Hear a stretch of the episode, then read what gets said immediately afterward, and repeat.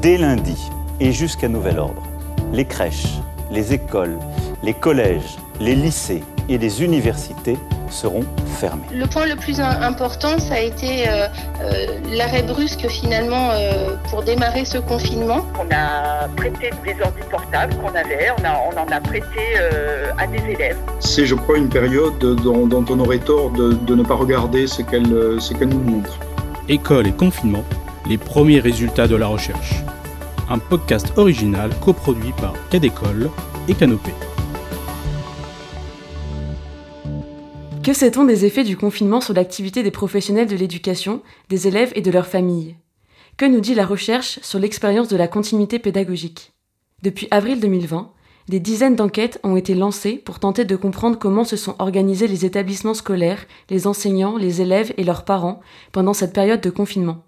Le 17 novembre, plus d'une trentaine d'intervenants ont présenté les premiers résultats d'enquête menés depuis plusieurs mois lors d'un séminaire coordonné par l'IFE et Canopé. La série de podcasts École et confinement a été produite à partir des captations de cette journée. Dans cet épisode, nous allons nous intéresser à l'atelier de présentation des résultats d'enquête portant sur l'inclusion scolaire et la différenciation pédagogique. Cet atelier est animé par trois intervenants. Élodie Lézac, masterante à l'UNS de Lyon en sociologie, présente les résultats de l'enquête IFE concernant la différenciation pédagogique dans un contexte d'enseignement à distance.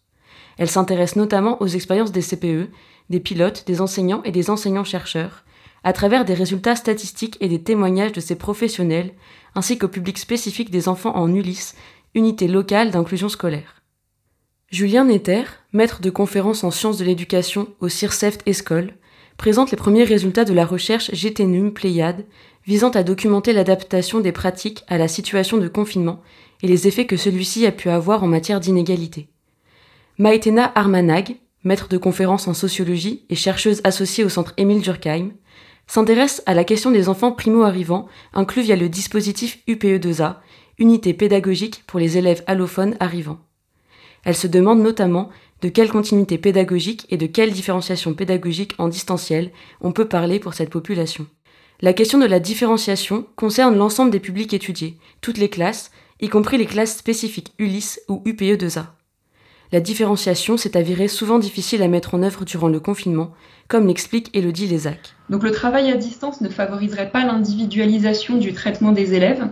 Euh, par exemple, l'enseignant ne peut plus circuler dans les rangs ou peut plus difficilement s'adresser individuellement aux élèves lorsqu'il est en visioconférence. Je cite, Les élèves les moins autonomes et ou en difficulté ont progressé moins vite.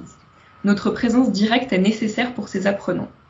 Comme dans une salle de classe où l'on doit s'occuper davantage des élèves en difficulté, on ne peut pas le faire en distanciel quand toute la classe est présente à la visioconférence.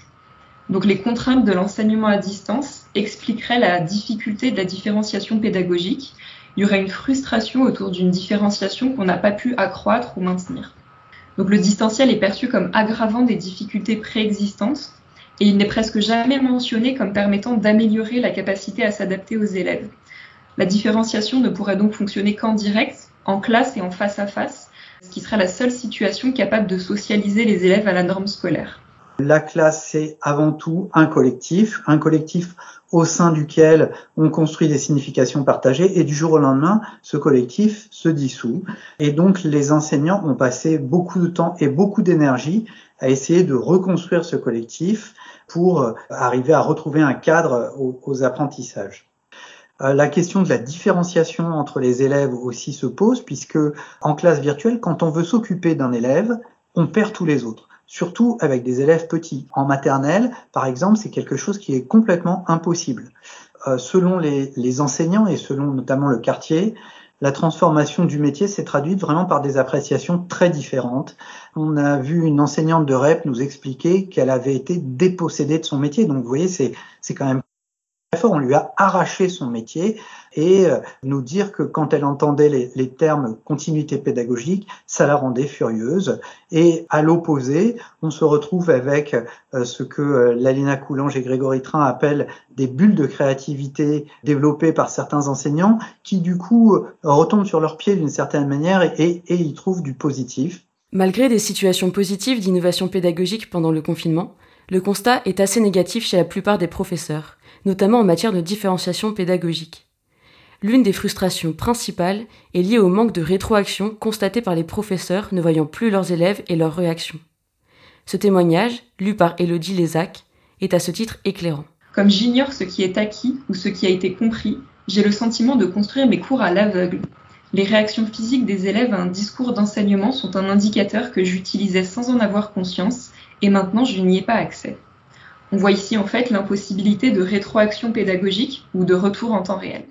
Il y a également une grande réduction des échanges interélèves. Or, on sait que les apprentissages y passent aussi par euh, les espaces argumentatifs qui peuvent être mis en place dans les classes. Euh, c'est ce que montre par exemple Lalina Coulange et Grégory Train dans la, dans la recherche qu'on mène. Et ça va donc poser euh, la question de la taille des groupes pour les classes virtuelles. Est-ce qu'on est en grand groupe, comme a pu l'observer Laure Sochala, auquel cas il n'y a plus aucune interaction entre élèves, ou est-ce qu'on va privilégier les petits groupes? Voilà, des questions qui se posent. Ces difficultés de la classe virtuelle sont ressenties par les élèves qui ont plus de mal à évaluer leur progression et peuvent se sentir livrés à eux-mêmes. Les élèves expliquaient qu'ils n'étaient pas du tout dans la capacité de méta-analyser leur progression scolaire, leurs tâches scolaires. Ils expliquaient qu'ils n'arrivaient pas à voir les progressions qu'ils faisaient parce que d'habitude, c'était l'enseignant qui avait pour travail, dans, cette, dans ce travail de différenciation, d'expliciter les progressions euh, qui avaient été réalisées, d'expliciter euh, les, les, au contraire les choses qui restaient à faire. Euh, en l'absence de, de, ce travail de mesure et d'évaluation quotidienne, les élèves se trouvaient en difficulté de s'approprier leur propre évolution dans le temps scolaire et du coup, ils ne pouvaient pas, parce qu'ils n'osaient pas, solliciter en permanence les enseignants comme ils le faisaient en situation de classe ordinaire enfin en situation de, classe en présentiel. Euh, voilà ce que dit une, jeune fille, hein, pourtant euh, de CM2, seule à la maison, euh, c'est pas l'école. Ma mère, on peut pas faire l'école ici, je sais pas ce qu'on fait. L'école, c'est pas ça, je fais rien, je suis seule, je suis seule. Cette propension à se sentir seule est inégale selon le milieu familial, l'investissement des parents dans la scolarité de leurs enfants, ainsi que leur capacité à les aider. Or, ce sont ces élèves qui bien souvent sont les premiers à décrocher. Il est difficile de reprendre contact avec les élèves qui décrochent petit à petit.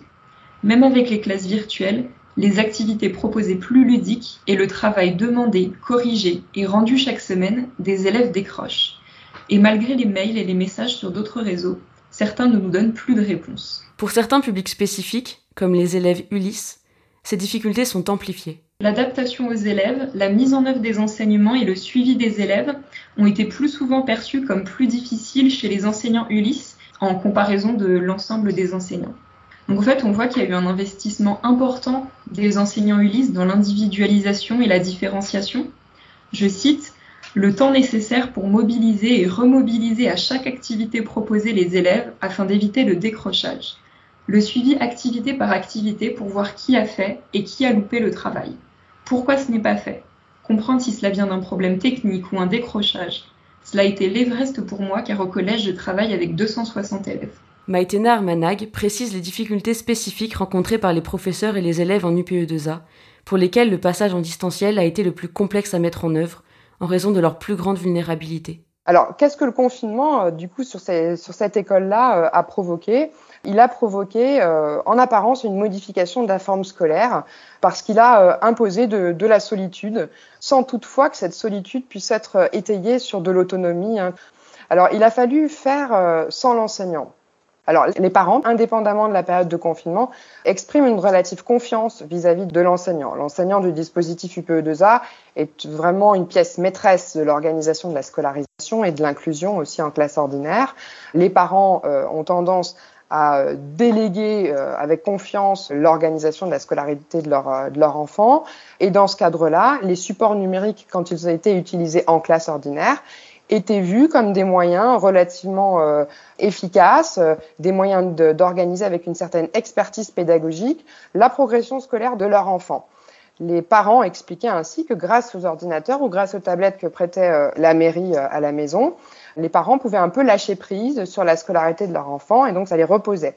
En situation de confinement, au contraire, les parents expliquent qu'ils se sentent complètement dépossédés euh, des programmes et des rythmes scolaires de leur enfant et donc ils vont également décrocher, mais non pas parce qu'ils peuvent se reposer et qu'ils ont confiance dans cette euh, expertise technique, mais euh, au contraire parce qu'ils abandonnent et ils expliquent qu'ils n'ont pas du tout confiance en, eux. Alors en fait, il faut bien comprendre que les, tâches qui étaient données sur les tablettes aux enfants par les enseignants étaient des tâches qui tenaient compte de la différenciation pédagogique, mais quand euh, les enseignants et les élèves ouvraient euh, l'application, bon, c'est pas toujours très simple de s'y retrouver. Il y avait toute une série d'activités et il fallait bien avoir compris dans quelle activité il fallait rentrer pour pouvoir euh, organiser l'activité euh, sur l'outil numérique.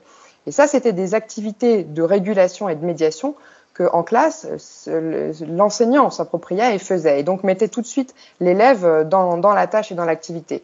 Euh, tout ce travail de préparation à l'activité scolaire devait ici être fait soit par l'élève, soit par les parents, et ils n'ont généralement pas réussi à le faire. Donc on s'est retrouvé avec des parents qui ont été non plus délégataires, mais qui ont été en quelque sorte démissionnaires dans ces situations-là, et euh, en expliquant que cette, euh, cet exit, cet abandon était extrêmement subi, hein, avec euh, notamment, je l'ai dit, hein, une baisse de la confiance en soi en tant que parent. le travail sur logiciel, par exemple individuel, était relativement bien perçu, appréhendé par les élèves avec une certaine fierté, était ici l'objet de, de, panique et d'angoisse parce que ce tutorat de l'enseignant disparaissait complètement.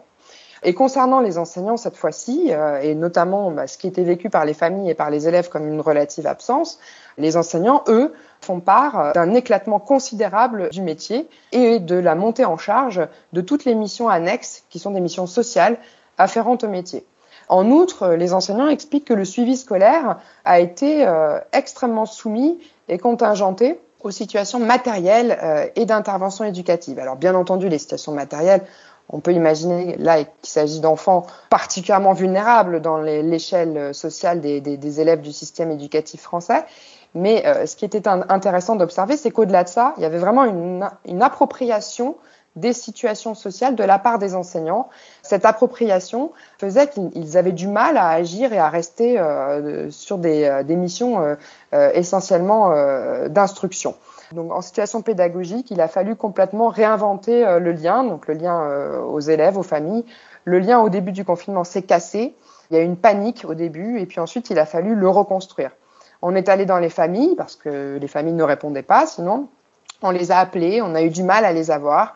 Et quand on est entré, donc sous-entendu chez elles, eh bien, on a vu ici toute la misère. Un matelas pour quatre enfants, pas de table, pas de meubles.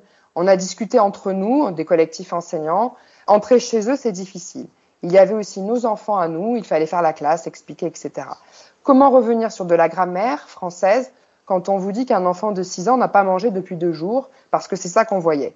Alors on s'est mobilisé pour leur donner à manger, pour leur trouver des meubles, et eux, ils nous ont vu faire ça. Donc une évacuation totale euh, des tâches d'enseignement scolaire.